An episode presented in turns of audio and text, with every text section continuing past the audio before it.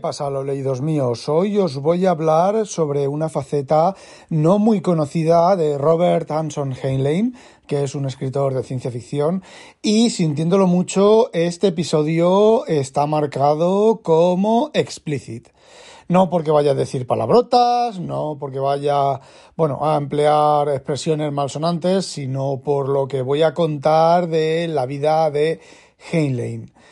Eh, a ver, tampoco penséis que esto va a ser aquí un escándalo ni nada, pero bueno, si queréis lo escucháis y si no, pues no lo escuchéis. No creo que os ofendáis. Bueno, Robert Anson Heinlein es uno de los escritores de ciencia ficción más famosos o más considerados de la época de los 50, 60, 70, junto con Asimov y con Arthur C. Clarke. Eh, de hecho, es, digamos que es el menos conocido, entre comillas, o el menos conocido al menos en España, porque, bueno, se ha traducido, se han traducido muchas de sus novelas, incluso las cuando ya era bastante mayor, que son de las que principalmente voy a hablar. Y bueno, está considerado uno de los tres grandes maestros. Heinlein era marino militar, trabajó en, de militar en la marina, pero una tuberculosis de muy joven, pues lo, lo dejó en tierra cosa que le sentó bastante, bastante mal a este hombre. Y bueno, pues intentó meterse en política, primero ayudante de un político, luego intentó salir él en política y la verdad es que, bueno, pues no tuvo, no tuvo éxito.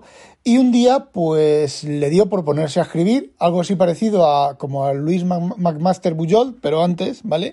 Con Borkosigan, pero antes, y escribió La línea de la vida, la llevó a, a, a la revista esta de Campbell, The Astounding, y se la, vendió.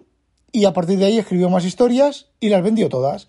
Y es, como ya he dicho, uno de los tres escritores, los mejor, mayor, más famosos escritores John Campbell pues apadrinó y famoseó en su, en su revista. Luego ya, bueno, pues también Heinlein es uno de los primeros que se independizó porque, bueno, pues no hacía muy buenas migas. De hecho, Heinlein tampoco hacía muy buenas migas con Asimov. Heinlein y Asimov trabajaron juntos durante la Segunda Guerra Mundial Heinlein, que siempre había tenido conexiones con los militares, entró a trabajar en un laboratorio de investigación de armamento y de soluciones de armamento, en no recuerdo qué sitio, y como conocía a Asimov, pues para evitar que Asimov fuera llamado a filas, pues también lo llamó allí. Recordemos que Asimov era eh, bioquímico y, bueno, pues junto a no recuerdo quién más, otro escritor también, también estuvo, bueno, pues estuvieron tres años, los tres, tres o cuatro años de la guerra, estuvieron allí investigando. Ya os, ya os adelanto que ni Asimov, ni Heinlein, ni el otro sacaron nada útil,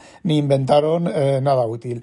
Y Heinlein se llevaba bastante mal con Asimov, porque Asimov era un cachondo mental que no hacía más que tocarle el culo a las tías, hacer chistes mm, groseros para la época, ¿vale? Chistes groseros respecto a las tías, insinuarse a las tías, todo de cachondeo, ¿vale? Todo de, bueno, si caía algo, pues caía algo, ¿vale? Pero tampoco es que fuera babeando detrás de las tías. Y Heinlein era justo lo contrario. Con las tías era un caballero, completamente correcto, completamente educado, completamente, absolutamente todo. De hecho, Asimov cuenta alguna anécdota en su, en la biografía. Bueno, hay dos, hay una biografía de Asimov en dos tomos que relata los primeros años, que es casi una especie de diario, y luego está la, biografía oficial de Heinlein en dos tomos también, que, bueno, pues en, lo que os estoy contando es lo que he leído, de, leí hace muchos años de esas dos biografías. No están en español, están en inglés. Y bueno, como decía, Heinlein tuvo bastantes eh, conflictos durante el periodo este de investigación en, en, la guerra con Asimov, porque Asimov, bueno, pues chistes, ¿vale? Chistes malos, eh, chistes mm, políticamente incorrectos. Y bueno, pues a Heinlein aquello pues lo, lo, llevaba por la calle de la amargura. De hecho, parece ser que tuvo alguna pelotera, alguna pelotera no, alguna de estas de que Heinlein le dijo algo a Asimov. La verdad es que conforme lo cuenta Asimov tampoco está muy claro, pero parece ser que Heinlein le dijo una de las veces, le dijo a Asimov, Asimov, Isaac, ¿hay aquí mujeres? Si no te callas te parto la boca. Y bueno, oficialmente eh, Heinlein era muy correcto con las mujeres, de hecho lo fue siempre en toda su vida, eso sí, se hinchó a follar como... vamos, pero siempre correcto. De hecho creo que tuvo tres esposas, eh, la primera esposa, no sé si es la primera o la segunda, estaba la mujer un poco grillada y empezó a acosarlo una vez que lo dejaron. Bueno, Helen eh, abogaba por el amor libre. Helen nunca reprochó a ninguna de sus mujeres que se acostaran con otro hombre. También él se acostaba con otras mujeres, como ya os he contado. Y era un tipo súper muy bien parecido. Si, habéis visto alguna foto de Carl Gable eh, con ese bigotito y esa, y esa fachada de tío bien, pues bueno, Heinlein era clavadito de joven.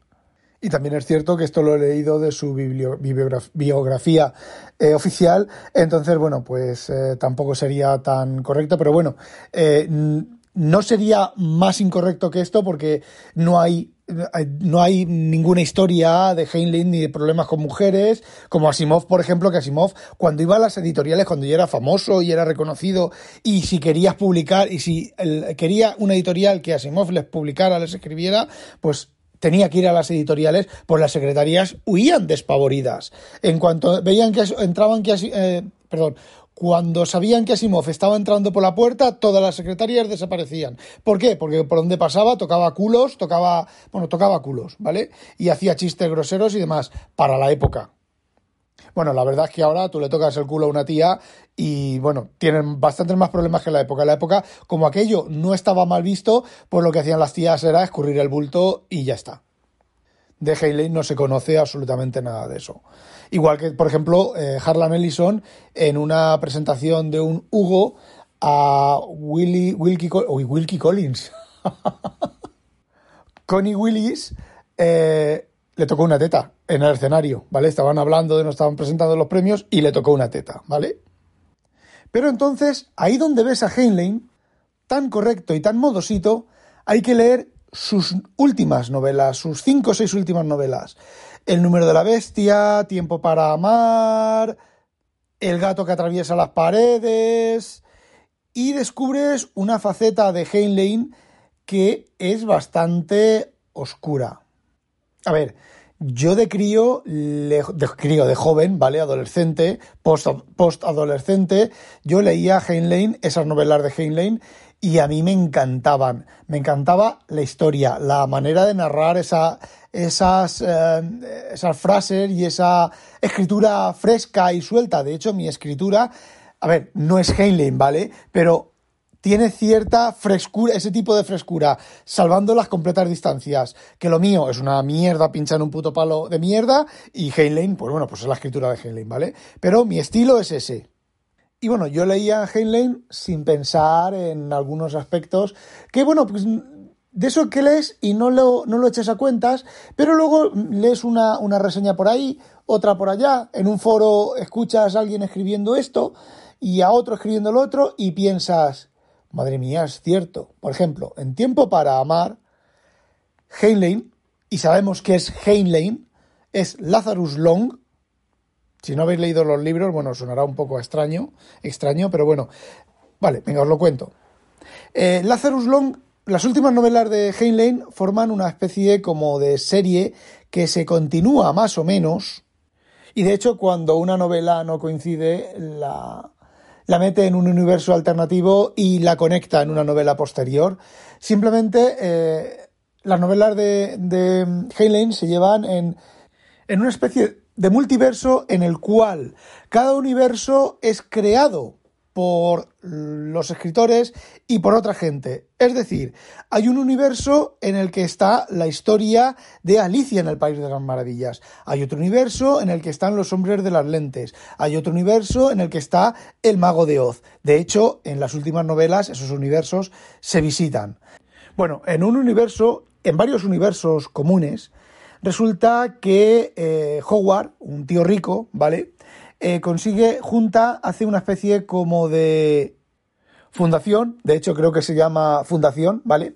Una especie de fundación en la cual eh, favorece la selección artificial de los más longevos. Es decir, hay una lista de las personas más longevas y si tú te casas con alguien de esa lista y tienes niños, pues por casarte te dan un dinero, por tener niños eh, tienes, te dan otro dinero. Y bueno, es una especie como de mm, sociedad que se intenta fomentar la longevidad. Y bueno, pues sí, las familias Howard, perdón, no es la fundación, es las familias Howard, pues resulta que empiezan a ser cada vez más longevas, pero hay, hay una excepción que es Lazarus Long, que es uno de los segunda generación, que es tan longevo que en el año 3000 sigue viviendo. Bueno, pues hay varias novelas que siguen varias líneas universal de diferentes universos de, de, esta, de estas familias Howard que terminan, al final, terminan en la última novela de, de Heinlein, terminan un poco, uniéndose un poco todas las líneas, recogiendo todas las líneas en, en una sola. Creo que de esto ya he contado en algún otro, en algún otro episodio cuando conté lo de la, la nueva novela póstuma de, de Heinlein. Bueno, pues como decía, este Lazarus Long eh, viaja en el tiempo hacia atrás para conocer a su abuelo Johnson, perdón, antes he dicho segunda generación, no, es tercera generación, para conocer a su abuelo Johnson, estamos en los años 40, la Segunda Guerra Mundial, y bueno, pues conoce a Maureen, su madre, pero él se presenta como el soldado, no recuerdo el nombre.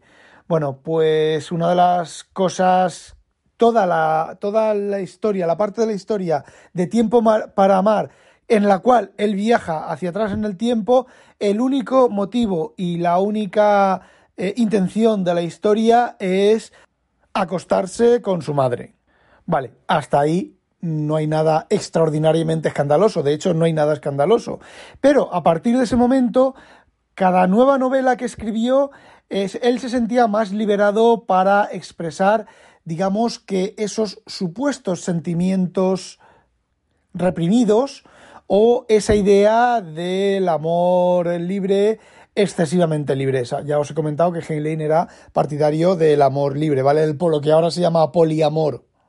Y bueno, en siguientes novelas el tema del incesto se multiplica por 100.000 hijas que se acuestan con madres, madres que se acuestan con padres, padres que se acuestan con hijas, hijas que se acuestan con hijas, hermanas que se acuestan entre ellas, abuelas que se acuestan, bueno, es, es, a ver, es ya un despiporre, a ver, no lo estoy criticando, ¿vale? No estoy diciendo, ¡ay, qué escándalo, madre mía, qué escándalo! No, es llega ya a un nivel un pelín absurdo. Y en la última novela, en su, novela, en su novela póstuma, bueno, en su novela póstuma no, en la última novela que escribió, que se llama To Sail Beyond the Sunset, cuya traducción al español es Viaje más allá del crepúsculo, y en la que más o menos une todas las líneas argumentales de todas las novelas, pues eh, que están centradas en esto, que suelen ser, bueno, pues las de su adultez y las de la ya cuando ya era bastante mayor,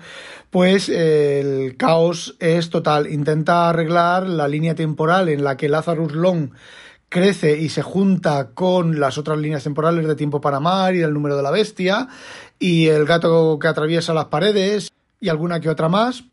No es que lo haga mal, es que, bueno, el caos ya total de, de líos de, de, faldas y demás, pues es eh, bastante, bastante absurdo. Más que, otra, más que cualquier otra cosa, es absurdo. Pero el problema no es este. El problema es que luego recuerdas o intentas leer novelas como Forastero en Tierra Extraña, Puerta al Verano, Viernes, Amos de Títeres y descubres precuelas de todo eso. Te das cuenta, por ejemplo, que lo de John Valentin Smith, Forastero en Tierra Extraña, o no me acuerdo cómo se llama el chico este en Puerta al Verano, que está su sobrina o su nieta o su tal, que viaja en el tiempo y para luego casarse con ella y demás, y muchas más otras líneas argumentales, perdón, muchos otros más argumentos, descubres